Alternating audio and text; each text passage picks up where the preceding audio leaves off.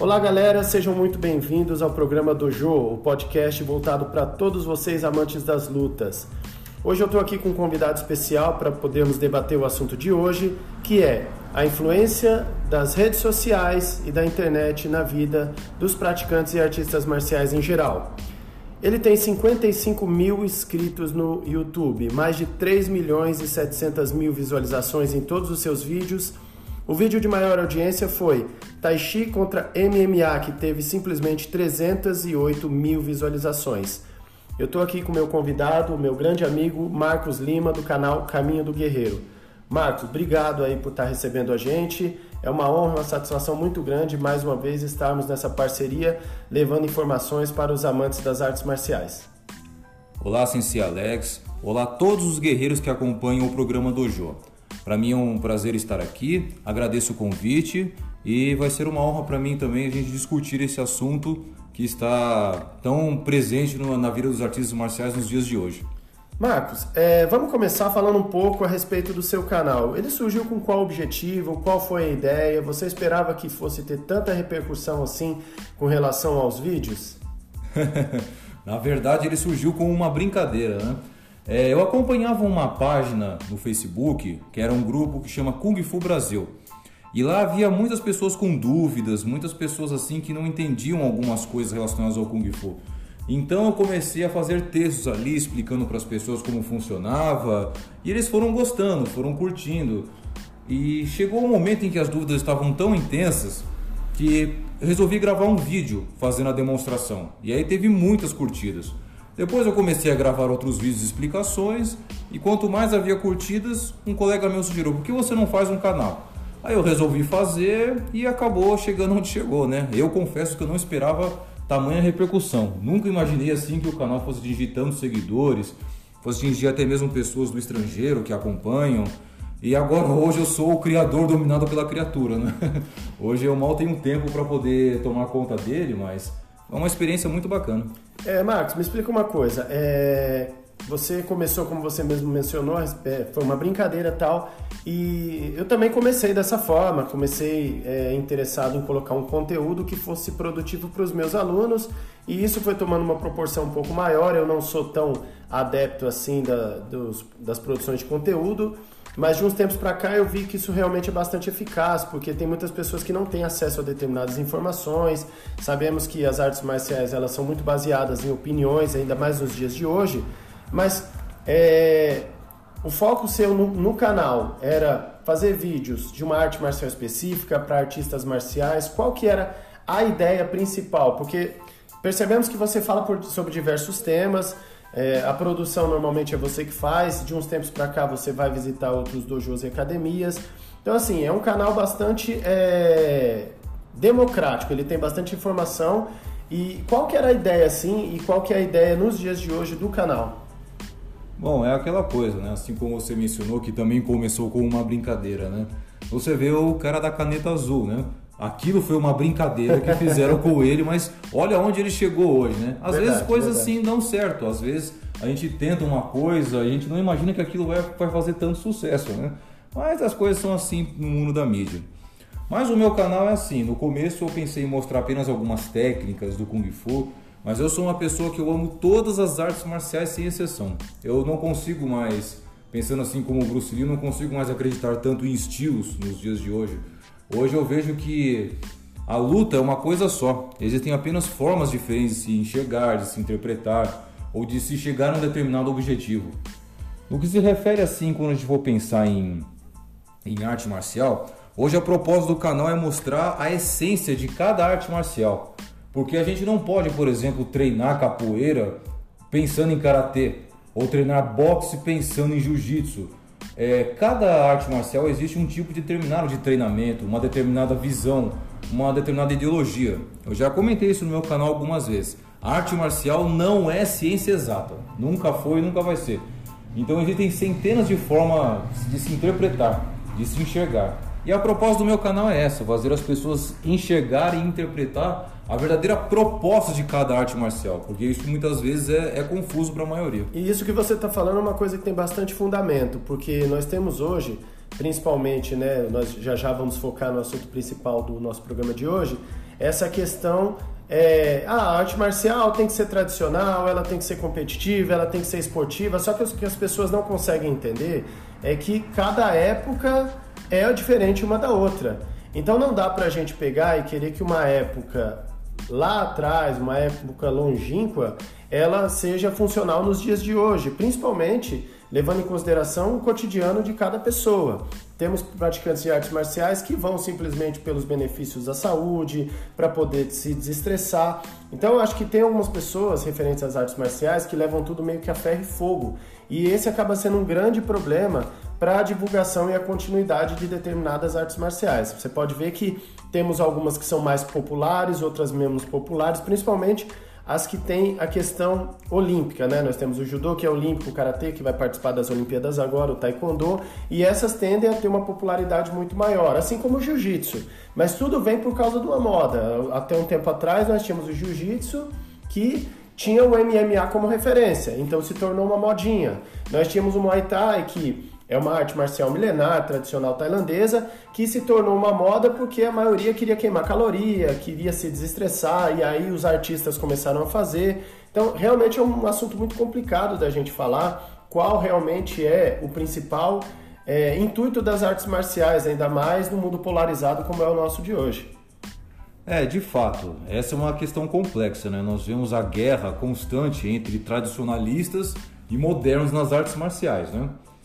Qual é a proposta quando a arte marcial saiu da ideia da guerra, da ideia do campo de batalha, para entrar no, na questão esportiva e desenvolvimento do corpo? Né? Começou nos anos 50, mais ou menos, terminando assim o fim da, da Segunda Guerra Mundial, quando Funakoshi é, desenvolveu o Karate Do, quando Jigoro Kano desenvolveu o Judo, que saiu do Jujutsu, quando Morihei Ueshiba desenvolveu o Aikijujutsu, que, desculpa, quando Morihei Ueshiba desenvolveu o Aikido, né? Que saiu do Aikijujutsu. Ou seja, naquela época tinha uma modinha também. Era uma vibe assim que o pessoal estava saindo do jutsu, que significa técnica, para o do, caminho. Eles estavam saindo da ideia de técnica, da ideia de, de funcionalidade para entrar numa forma de terapia. Por quê? Vamos pensar da seguinte forma. Eu não posso, por exemplo, ficar falando para as pessoas assim: Wing Chun só serve para matar. Wing Chun é para matar, é para eficiência. Pô, então eu vou colocar uma placa na minha academia permitindo somente a entrada de assassinos? Não daria certo, eu não, não teria aluno nenhum, eu não teria pessoas nenhumas para ajudar. Se uma, uma mãe chega para mim e pergunta pro filho, ah, então quer dizer que essa arte é só para matar? Eu não quero que meu filho mate ninguém, eu quero que meu filho faça uma atividade física. Naquela época, já nos anos 50, as pessoas perceberam que com a paz, quando veio a paz assim que terminou a, a Segunda Guerra Mundial, não haveria mais espaço para técnicas de assassinato, não haveria mais espaço assim para batalhas, para guerras assim que a gente mataria um ao outro. Então as artes marciais corriam um sério risco de se extinguir, de elas se deixaram no esquecimento. Então acharam uma forma de preservar isso, porque descobriram também que as artes marciais ela desenvolve o ser humano, ela desenvolve o corpo, ela desenvolve o espírito, ela desenvolve a mente. Pensar nessa ideia assim de que quando você treina para você vencer uma batalha, aquilo te desenvolve como pessoa, aquilo fortalece a sua determinação, aquilo fortalece a sua concentração, aquilo fortalece o seu foco. Então, o objetivo da arte marcial hoje, e até mesmo vamos pensar em anos 50, e sempre que foi, né? Ela é para desenvolver o ser humano, mas só que essa, essa forma de desenvolvimento é que precisa ser interpretada, né? E aí, para os nossos ouvintes que não devem estar entendendo por que, que a gente pegou esse tema, entra né, a primeira pergunta, o primeiro tema aqui do nosso é, programa de hoje. É, na sua opinião, como as redes sociais influenciam o universo das artes marciais? Porque é exatamente como você frisou, né? As redes sociais elas têm um poder de influência muito grande. O seu canal é, provavelmente deve ter influenciado muito os adeptos aí. O meu canal eu sei que também influencia, uma vez que nós somos produtores de conteúdo e nossa intenção é mostrar exatamente o conteúdo das diversas formas que ele é. Na sua opinião, é, as redes sociais hoje, como elas influenciam? São posit é positivo, é negativo? O que, que você acha que ela interfere diretamente na vida do praticante? É, assim como, como você mesmo mencionou, né? Nós dois somos assim produtores de conteúdo. E eu encaro hoje a internet, as redes sociais, assim como eu encarei a televisão, os rádios, é, as formas de comunicação, os jornais, é uma faca de dois gumes, né? ela tem o seu lado bom e o seu lado ruim. O lado bom é que hoje nós temos uma gama de informações muito mais ampla do que nós tínhamos na nossa época, né? Nos anos 80, anos 90, até vamos pensar nos 70, nós tínhamos apenas o que? As revistas, os filmes e um ou outro praticante aqui brasileiro que tinha condições de ir para a Coreia, de ir para o Japão, ir para a China e treinar e voltar para cá com o conteúdo. Nós não tínhamos informação. Então nada impedia que, por exemplo, uma pessoa na China que trabalhava vendendo pastel aprendeu só uma forma, veio para cá e abriu a academia, eu sou o grande mestre e tal assim, e a gente entrava nessa, porque nós não tínhamos informação.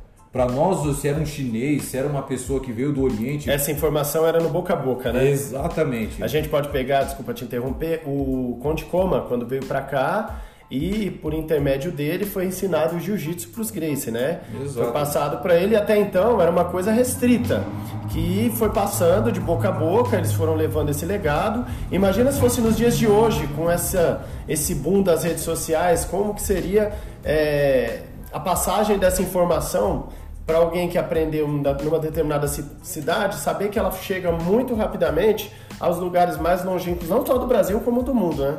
De fato realmente hoje ele não teria essa repercussão que ele teve no passado. Ele teria que fazer uma concorrência violenta com vários outros mestres que agora têm um poder de informação, um poder de transmissão de conteúdo que naquela época não tinha. Então, hoje eu posso fazer um conteúdo completo assim sobre uma determinada arte marcial e chegar no Amazonas em questão de segundos o que antes poderia levar uma grande então isso, acaba, então isso acaba, na sua opinião, se tornando um pouco perigoso, essa difusão das informações nas redes sociais. Exato. Ao mesmo tempo que hoje nós temos uma gama de informação muito grande que auxilia a gente a não ser vítimas de possíveis charlatões, isso também é um perigo. Porque... Você, você, você já enfrentou muitos haters nas redes sociais? Não, o tempo todo. Isso aí, infelizmente, é uma coisa normal. Existe agora os odiadores, né? Que é uma comunidade, provavelmente de, garotos assim que odeiam tudo. Às vezes sem, sem explicação. o ódio virou um hobby na internet, né? Então, haters a gente enfrenta mesmo, a gente enfrenta opositores. Mas o segredo está em como a gente combate isso, né? Como a gente se porta dentro dessas situações. Entendi.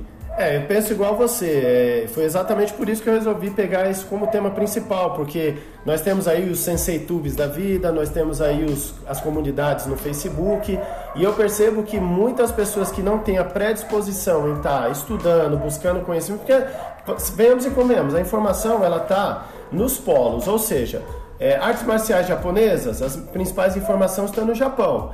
Há pessoas que pegam e investem para poder estar tá indo nesses locais para trazer a informação realmente da forma que ela é? Há, mas está cada vez mais restrito devido às dificuldades financeiras, logísticas, enfim.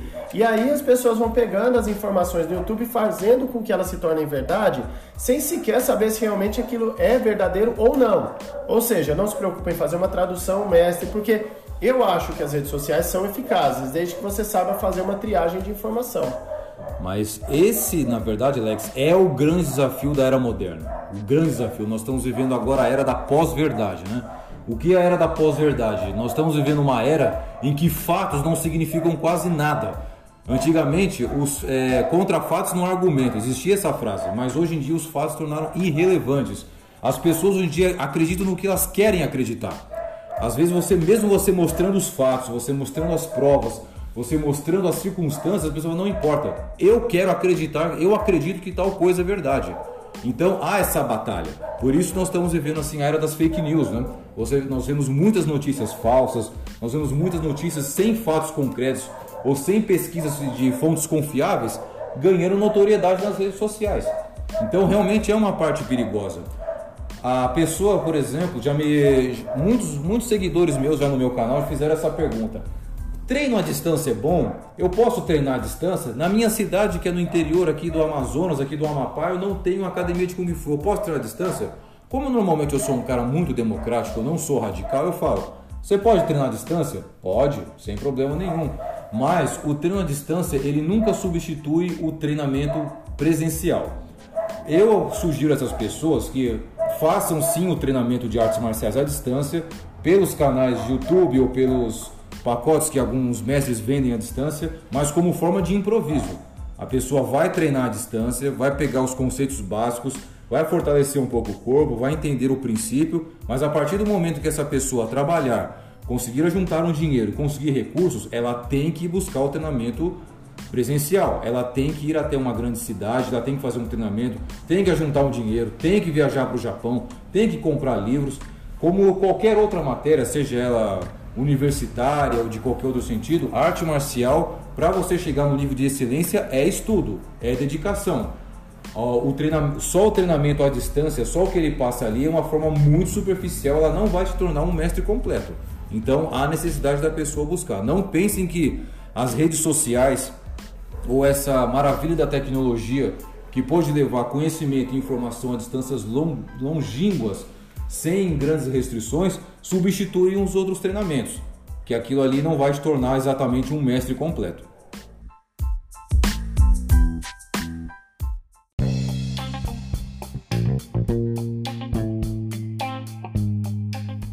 Galera, estamos de volta aqui no nosso programa Dojo. Estávamos com um convidado aqui inesperado, que era os cachorros do Marcos. Eles resolveram dar um pouco, uma palhinha para nós, mas agora voltamos para um lugar mais silencioso. Bom, pegando o gancho do nosso primeiro bloco, nós vamos abordar é, o seguinte tema. Como, Marcos, na sua opinião, os canais de conteúdo tá, de produção influenciam os praticantes de arte marcial? Você estava comentando a respeito de uma coisa que ocorre muito e eu concordo totalmente com você. A dependência das pessoas única e exclusivamente das redes sociais da internet. Eu faço minhas suas palavras. Acho que hoje criou-se uma cultura bastante errônea de você é, não ter a predisposição de ir atrás de um bom mestre, de um bom professor, de um bom instrutor pelas questões de distância, mas principalmente pelas financeiras, né? Temos muitos projetos sociais aí e as pessoas criaram esse hábito, essa cultura distorcida de que para você poder praticar qualquer tipo de arte marcial que seja, ou até mesmo modalidade esportiva, tem que ser gratuita. Você acha que na busca de um bom conteúdo, né, como ele pode influenciar diretamente na ausência de um bom professor na prática da modalidade? Bom, se o praticante for procurar assim um bom conteúdo nas redes sociais, ele pode ter acesso a informações assim que muitas vezes o professor dele, titular, não tem tempo para dar, né? Às vezes aquele professor é sozinho, ele não tem graduados ou está cuidando daquela academia que tem mais de 150 alunos porque é um projeto social. Às vezes fica complicado para ele passar toda a informação ou todos os detalhes para esse aluno poder buscar a excelência. Então, muitas vezes a rede social dá esse suporte para ele, para ele poder melhorar o que ele já está fazendo, o que ele já está praticando. Exato. E você pegando essa linha de raciocínio, a gente pode falar, por exemplo, das regras, né? Normalmente os professores que atuam no âmbito é, competitivo, eles sempre falam, eu mesmo falo por experiência própria. Gente, busquem as regras nos sites da federação, procurem ler as regras. E esse é um conteúdo que, a meu ver, seria produtivo. E os alunos, ao invés de optar por ir lá ler a regra na íntegra, ele busca por vídeo de pessoas que estão mostrando a forma de pontuar, porém com a sua visão de atleta e não a sua visão de hábito, porque são visões diferenciadas. Só para você ter mais ou menos uma ideia dessa linha de raciocínio que você pegou, né? Exato. Se a gente for pensar assim naquela frase do Bruce Lee, né? O que é uma mente inteligente? Não é uma, por exemplo, se eu falar assim, a minha mente é burra porque eu não sei matemática. Não, basta eu aprender matemática que eu vi com uma pessoa esperta, ou seja, eu, é eu tenho uma mente ignorante, né? Eu posso apenas aprender uma matéria que eu não sei e ficar esperto. Mas uma mente burra, na visão do Bruce Lee, é uma mente preguiçosa. Ele fala que uma mente inteligente, uma mente investigativa, é aquela mente com fome de aprender, com fome de informação, com fome de ser a melhor. Então, o aluno que é dedicado de verdade, ele não vai se limitar a treinar só quando o sensei dele obriga, ou só quando ele está na academia. Não, ele vai buscar conhecimento fora, ele vai procurar detalhes que às vezes o professor não tem tempo de passar, como eu mencionei. Como você mencionou sobre a questão das regras, né? Às vezes, lendo as regras, fica complicado naqueles termos que os árbitros escrevem mas uma pessoa fazendo um vídeo e mostrando isso, ele vai ter uma noção com mais facilidade. Vai juntar as informações. Exato. Porque, como dizem, né? Nós aprendemos mais ou menos assim uns 20% lendo, uns 30% ouvindo, e a gente aprende o que? Uns 50% lendo e ouvindo. Tipo, as duas coisas juntas. Quanto mais informação puder mesclar para a pessoa conseguir esse entendimento, melhor. Às vezes tem um detalhezinho lá nas regras que pode ajudar você a vencer o campeonato. Por exemplo, vai, é, a regra diz que eu não posso, por exemplo, dar um determinado um determinado ângulo. Mas se eu conseguir ajeitar esse ângulo, ficar entre ele e o árbitro e conseguir aplicar esse golpe, isso pode ser uma pontuação. Às vezes é aquele pequeno detalhe. Mas esse... o aluno tem que querer, né? Ele tem que querer buscar isso daí. Exatamente. Esse detalhe é exatamente o que você mencionou, essa questão da busca do conhecimento, de você não estar numa zona de conforto, de você sempre estar buscando estar além, é, à frente de todos os outros, buscando informações nas redes sociais, sim, de maneira produtiva, porém tendo a instrução de alguém que tenha é, mais maturidade, já tenha experiência e tenha conteúdo, porque essa pessoa que está ensinando também buscou em algum lugar. Mas como você citou, a diferença é que hoje nós temos a internet que possibilita uma gama imensa de informações. Na nossa época, né, lá, na nossa época não, né, porque eu pelo menos comecei em 2001, ainda tinha algumas informações é, nas bibliotecas, em sebo, você buscava muito, não tinha internet. E para quem não tinha, imagina como que era você buscar, você tinha que ir de porta em porta, treinar com professores para poder buscar essas informações e aí você fazer um questionamento e uma separação, uma triagem daquilo que era funcional e do que não era funcional. E pegando esse gancho também, na sua opinião, dá para aprender é, algum conceito da arte marcial, porque quando a gente fala de conteúdo nas redes sociais, ele se torna muito abrangente, né? Por exemplo, falando do, do Kung Fu, nós temos o Kati, nós temos a parte de luta, nós temos as regras de competição também, mas sempre tem aquele, por exemplo, não, eu vou aprender um kata. Aí ele decora o kata, né, no caso do karatê, ou um kati no caso do kung fu, e aí ele começa a melhorar e aí ele julga que aquilo está eficiente sem a supervisão de um professor qualificado. Ou seja, ao invés dele estar tá com o professor e treinar passo a passo isso, ele decora tudo de uma vez e aí vai mostrar para o professor para ver se está correto. Você acha que essa forma de aprendizagem não é muito mais atrasada, não vai demorar muito mais para ela se tornar qualitativa? Ah, com certeza, porque vou pegando até um pouco do gancho daquele tema anterior que a gente estava discutindo, eu fico pensando assim naquele mestre raiz, né, aquele mestre das antigas artes marciais. Vamos jogar aqui, por Estilo exemplo. Estilo aquele. O Sol Espírito. Como é, é o nome dele? É, é o. Acho que é o mestre. Vanderly. Vanderly. Vanderly. Só o espírito, presença, né? Que era do. o cara tem espírito. Não, aquele mestre raiz assim. O, vamos jogar aqui, por exemplo, o mestre Peixe, da, o falecido mestre Peixe da, do grupo Senzá de Capoeira. Ele tem uma história que é bastante comum em grandes personalidades das artes marciais. Quando ele era garoto, nos anos 60, 70, acho que ele morava, não sei se era no Ceará, era no Nordeste. E ele queria muito aprender capoeira. O que, que ele fez? Ele foi viajando de carona, saiu de casa, só com a roupa do corpo e mais uns apetrechos. É, foi, Estilo Ryu do Street Fighter? Ryu, bem Ryu, imagina assim, né? Aquele cara bem peregrinação. Foi de carona até o Rio de Janeiro. Foi até o mestre, se eu não me engano, acho que era o mestre Camisa do, do Grupo Abadá, bateu na porta dele e falou: Eu quero aprender capoeira, eu quero ser um grande capoeirista, né? Não sei se foi o Camisa, mas acho que foi do, do Grupo Senzala na época. Enfim, ele morou com esse mestre, ele lá fazia as tarefas de casa pro mestre, dormia na academia, às vezes num colchão ali, mas ficou ali treinando, até que ele virou um grande mestre reconhecido. Era o que a pessoa com determinação podia fazer na época, né? Às vezes só ir para um grande centro para poder aprender. Agora, pensando no que você comentou, que realmente as redes sociais criaram uma grande zona de conforto, as pessoas acham que posso ver um vídeo na internet que eu já sei arte marcial, que eu posso é, treinar em casa, que eu já sou um grande mestre, não é bem por aí. É, a pessoa, o que você perguntou, a pessoa pode pegar um bom conteúdo, pode pegar uma boa técnica para a distância social? Pode. Ensino à distância, como mencionei, é uma coisa que existe há muito tempo. Fundou-se em 1800 e pouco os primeiros cursos de contabilidade à distância por correspondência, uma coisa que sempre existiu. E existem grandes pessoas assim que são gênios, né? Que conseguem pegar coisa assim rápido, só olhando. Mas não é uma coisa tão simples assim, uma coisa para poucos. A pessoa não pode se limitar ao treinamento à distância, ou, ou que só as redes sociais conseguem passar, porque isso deixaria a coisa toda muito limitada. A arte marcial, para você entender a, a, ideia de pensar assim no que o Bruce Lee falava, né? Que absorva o que é útil e rejeita o que é inútil, você tem que fazer uma filtragem, como você falou. Você tem que testar, você tem que verificar se aquilo está certo, se aquilo está bom, se aquilo realmente está sendo passado, é um conteúdo válido. E tudo isso demanda estudo. Tudo isso é complicado. É como estudo sobre religiões, estudo sobre magia, sobre feitiçaria, tudo é estudo, tudo é prática, tudo é aprofundamento. A pessoa que só que só vê a internet ela vai estudar limitada, porque como a gente está falando sobre os odiadores, os haters, né?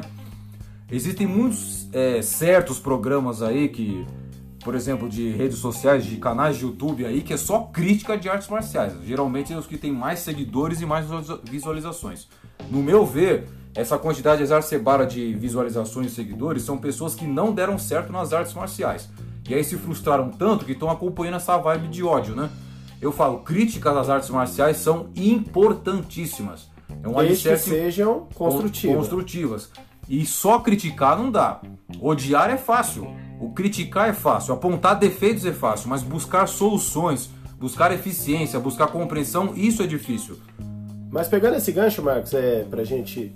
Já já a gente vai finalizar o segundo bloco. É, na sua opinião, eu não tenho números aqui exatos, até porque os números muitas vezes não são tão abrangentes devido à quantidade de praticantes de artes marciais que nós temos no Brasil. Na sua opinião, você acha que hoje se tornou meio que um hábito essa busca incessante pelas informações, utilizando como meio principal as redes sociais? Ou você acha que, em termos de, de, de números, né? Não, o pessoal ainda opta pela boa e velha academia, isso aí são exceções. O que, que você acha? Que está virando realmente um hábito essa busca das redes sociais? Que a gente já tem que começar a se preocupar e acabar é, falando da, de, de, de, como pode ser negativo esse hábito, ou uh, tá meio a meio? Em termos de porcentagem, o que, que você acha? Na minha opinião, tá muito para as redes sociais. Tá, esse hábito realmente ele. O Sensei Tube tá prevalecendo. Muito, prevalecendo muito mais do que o esperado. Hoje você vê muitas academias vazias. Você lembra que na nossa época a gente via muita gente na rua? Ou era jogando bola, ou era brincando, ou era aqueles velhos lá sentados é nas calçadas trocando verdade. ideia. Agora você vê as ruas fim de semana desertas, vazias. Por quê? Estão todos nas redes sociais.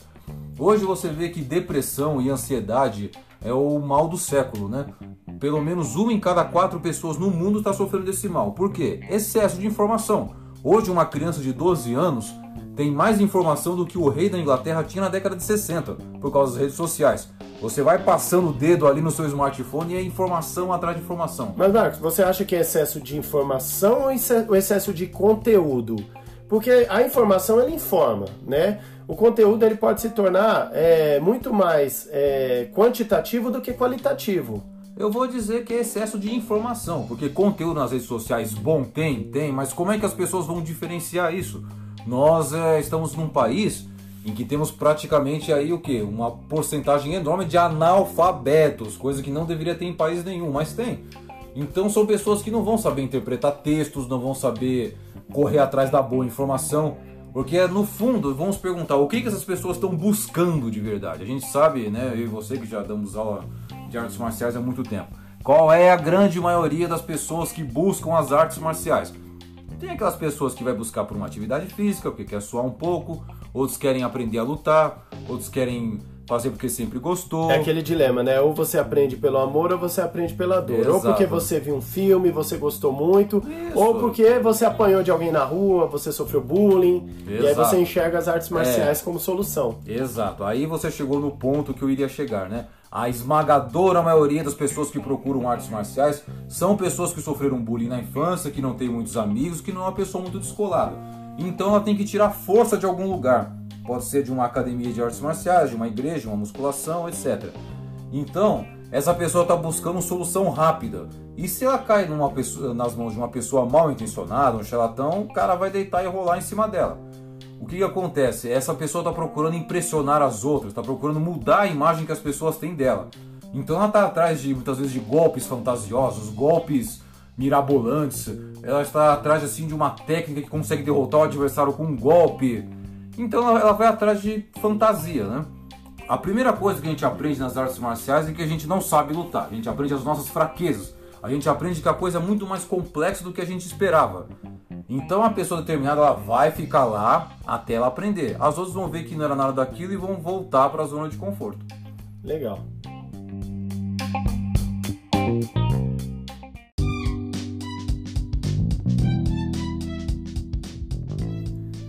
Vamos lá, gente, para o nosso último bloco do programa Dojo de hoje com o nosso convidado Marcos Lima.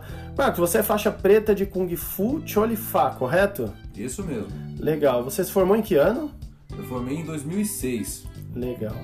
E além da, do Kung Fu, você tem conhecimento assim em quais outras artes marciais? Bom, eu também podemos dizer assim que eu sou formado no estilo Shaolin também. tenho um nível mais ou menos intermediário de Wing Chun.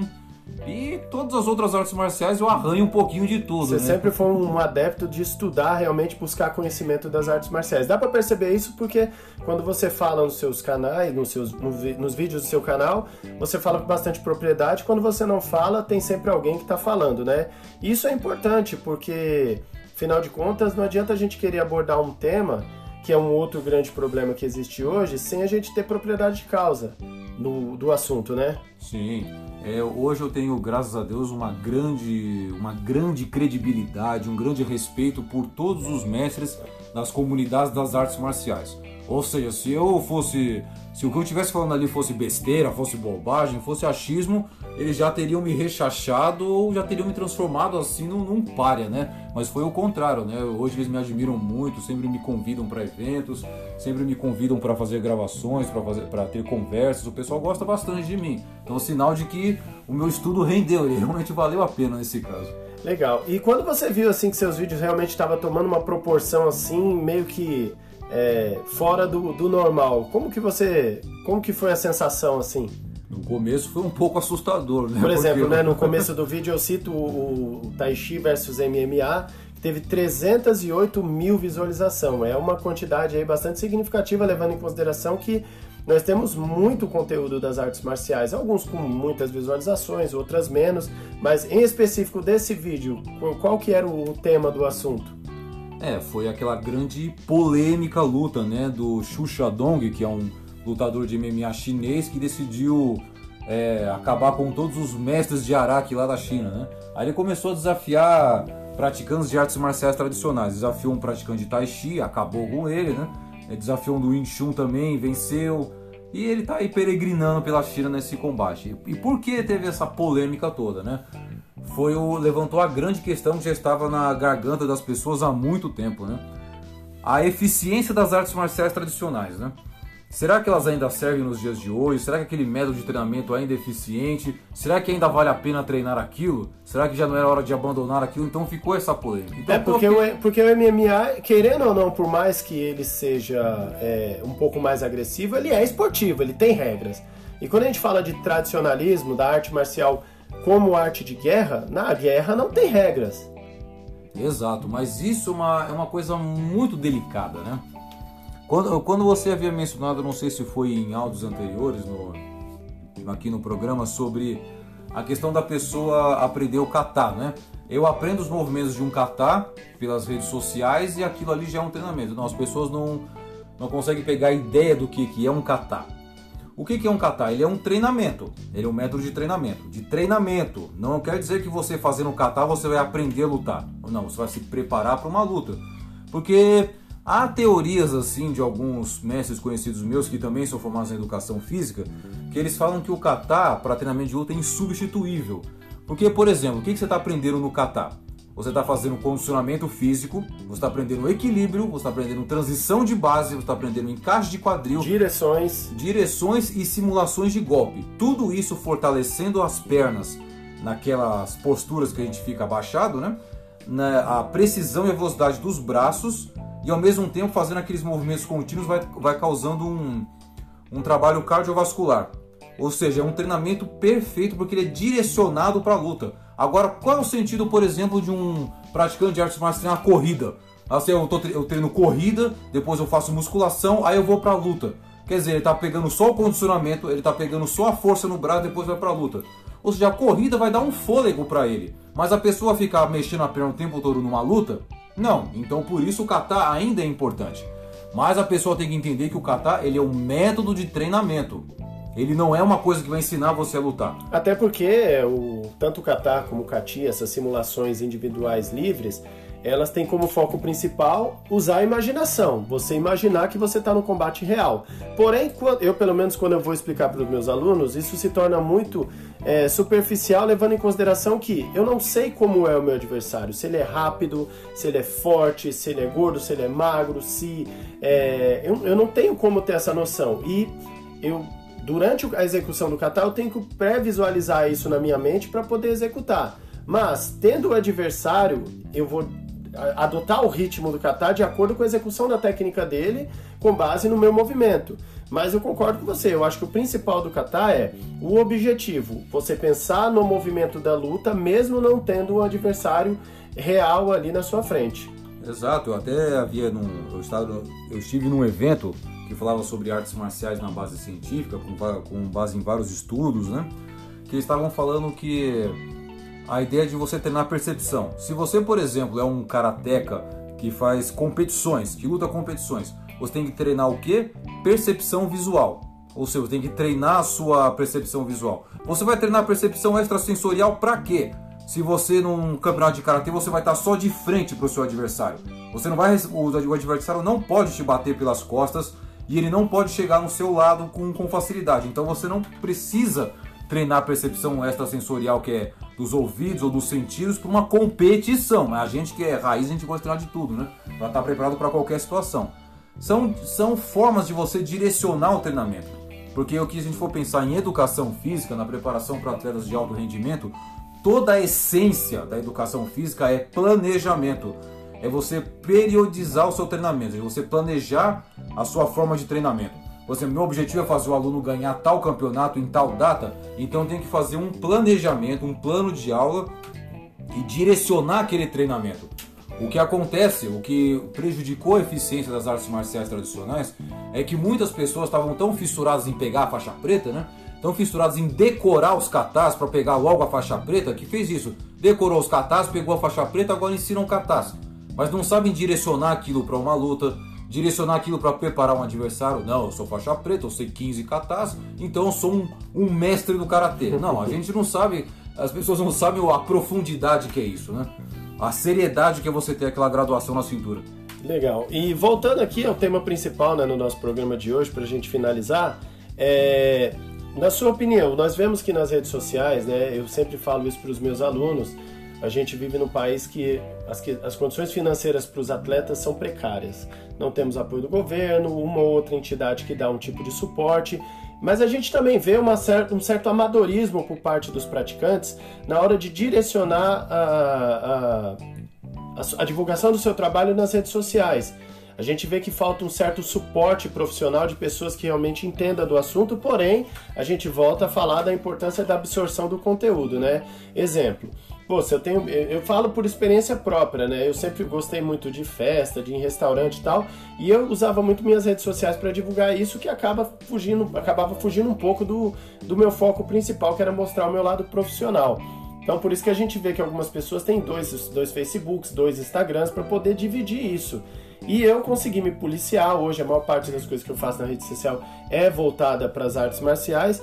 Mas eu vejo que tem muita gente que mistura as coisas e infelizmente acaba afastando possíveis patrocinadores, acaba afastando é, possíveis pessoas que possam estar ajudando de alguma forma na questão financeira. Como que você vê isso? Por exemplo, eu vejo que uma das ferramentas que a maior parte dos profissionais hoje usa é a questão da vaquinha online, né?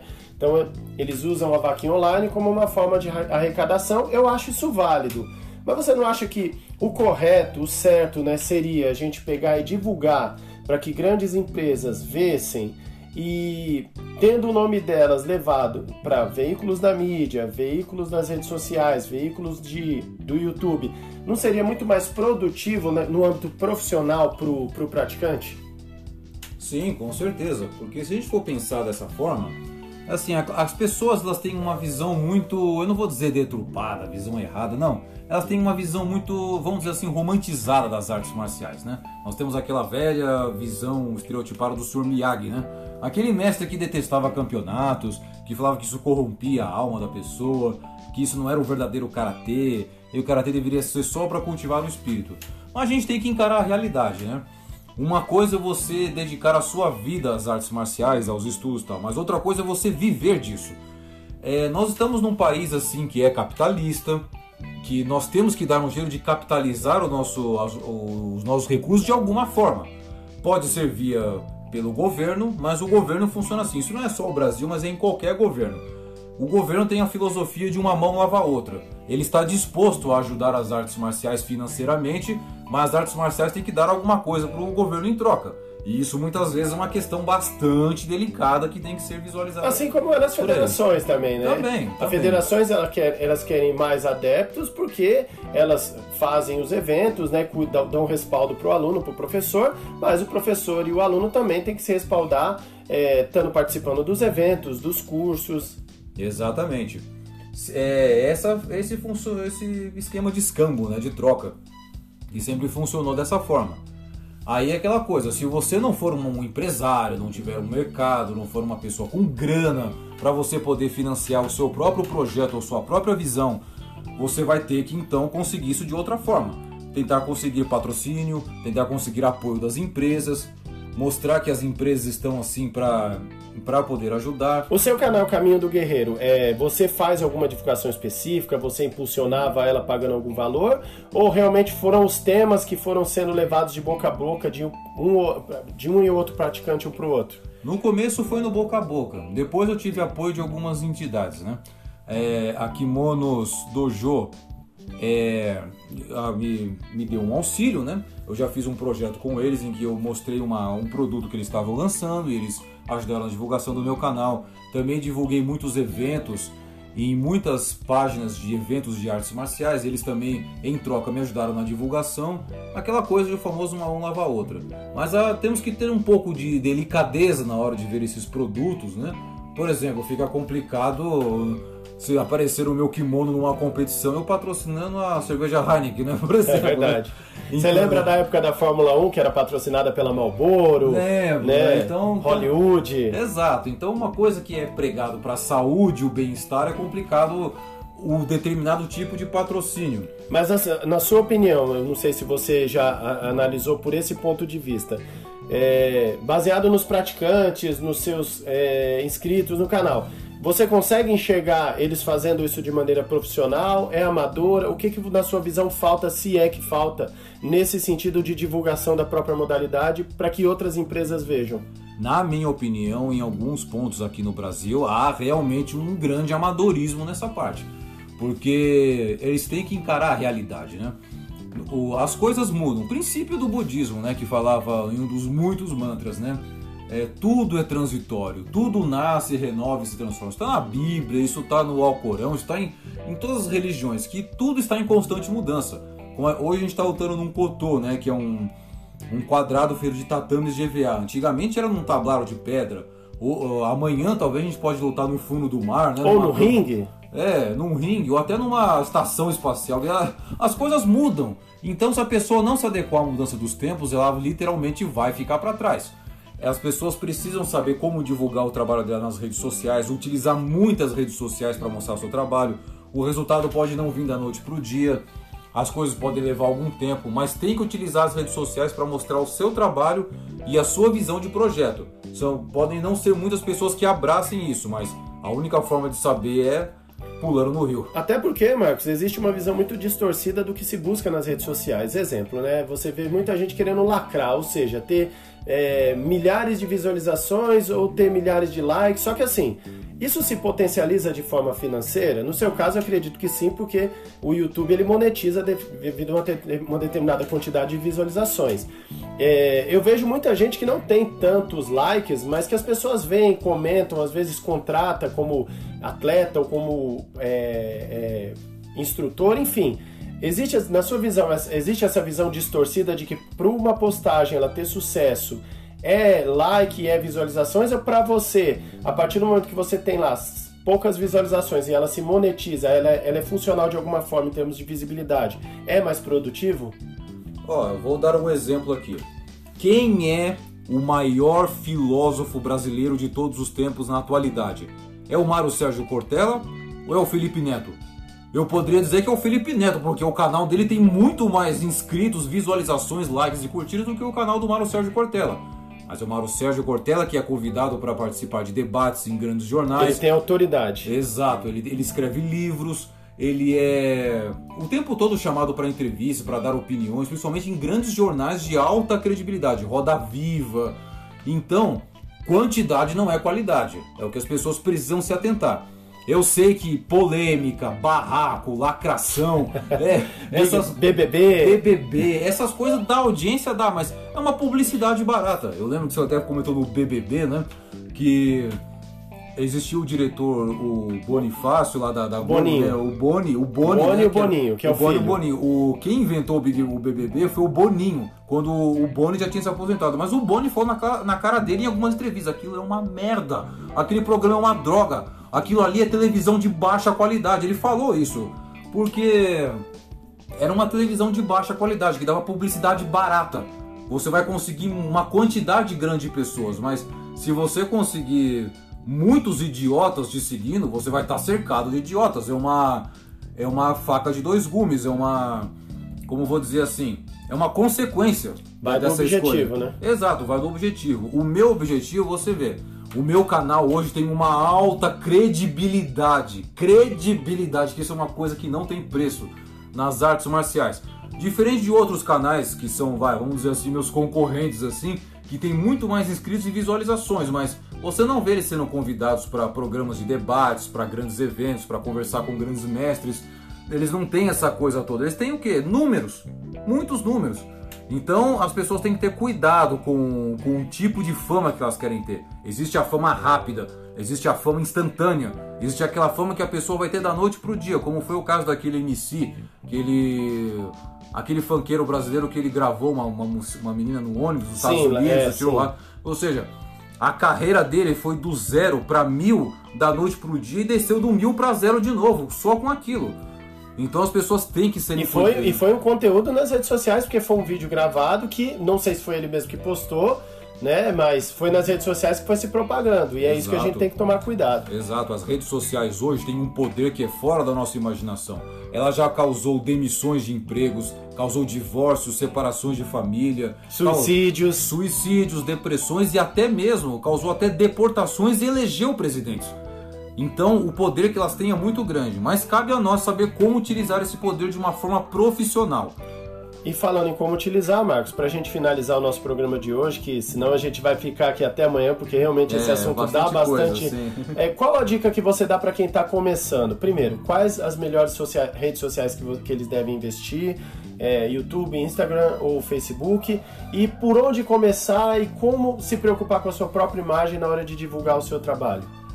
Bom, eu sugiro assim, com base na minha experiência, utilizar bastante Facebook, bastante YouTube e bastante Instagram. Vamos pensar assim no YouTube. Ou né? seja, os três. os três. Mas nu- numa, numa sequência, qual que você acha que é o essencial caso a pessoa deva querer escolher?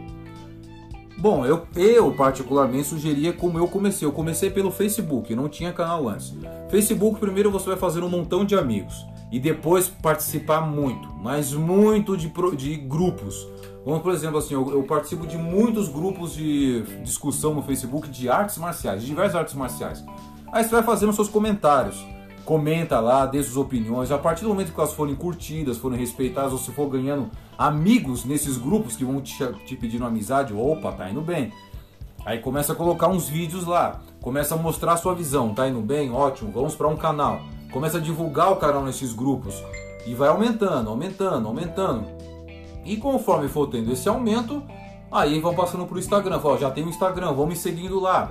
É um processo de a longo prazo, leva um tempinho. Existem até empresas hoje que ajudam na divulgação, nos likes, mas é algo que tem que ser feito de forma cuidadosa. E você aconselha algum investimento financeiro ou realmente ter paciência? Porque às vezes também você investe e não tem o retorno esperado. Isso é muito relativo, né? É como qualquer investimento, é uma, é uma aposta, né? É um tiro no escuro. É você lançar uma moeda no ar. Você pode investir, por exemplo, comprando bons equipamentos de filmagem, conseguindo um bom lugar para fazer as filmagens, programas de edição, isso tudo tem um custo. Mas em termos de impulsão, você não aconselha. Não. Hoje é, você pode ver que grandes youtubers como o Whindersson Nunes, Felipe Neto, Cauê Moura, todos eles começaram nos seus quartos, É morando na casa de suas mães, assim, com um celular pequenininho. Ou seja, o talento deles, a, a didática deles, a forma como eles explicavam e como esmiuçavam as coisas, foi o que colocou eles lá em cima. Aí com o tempo eles foram investindo pesado em equipamentos, estúdios. Acho que por enquanto tem que começar devagar e ter muita paciência. Mas vai devagarinho, coloca, faz um vídeo com seu celular antigo mesmo, coloca lá, vê que repercussão que dá. É, a repercussão dos comentários, das curtidas, é o que vai ser o seu medidor para dizer que se você deve seguir em frente ou deve parar por ali. Tá certo. Marcos, eu queria agradecer aí pela sua paciência, por ter recebido a gente aqui hoje. É, foi um conteúdo bastante produtivo, eu tenho certeza que a galera vai gostar. É, para finalizarmos, o que, que você fala a respeito dos próximos passos do canal O Caminho do Guerreiro? É, bom, eu espero poder continuar gravando mais vídeos. Tenho o objetivo aí de gravar vídeos sobre o uso de algumas armas, o uso talvez de algumas terapias alternativas para auxiliar no treinamento das artes marciais, como a yoga, e continuar fazendo aí muitas viagens, conhecer muitos mestres para poder continuar divulgando conteúdo de qualidade para todos aqueles que amam as artes marciais. Legal. E além do canal no YouTube, né, você tem alguma página no Instagram, nas outras redes sociais, ou o foco principal realmente é no, no YouTube? É, o foco principal é o YouTube por enquanto. Por enquanto tem o meu Facebook, vocês podem entrar lá, é Marcos Moreno Lima. Eu estou como o Caminho do Guerreiro também no Instagram, mas por enquanto a divulgação maior está sendo no YouTube por enquanto. Mas tenho planos aí de ter um site futuramente para poder transmitir mais coisas. Legal, nós vamos estar colocando aqui o Instagram do canal Caminho do Guerreiro e também estar colocando o Instagram e o canal do YouTube Sensei Alex de Castro aí, Karatê Sensei Alex de Castro, com bastante informações, dicas aí para você que é amante, praticante e fã das artes marciais. Marcos, obrigado mais uma vez. É isso aí, galera. Espero que vocês tenham gostado e até a próxima. Fomos!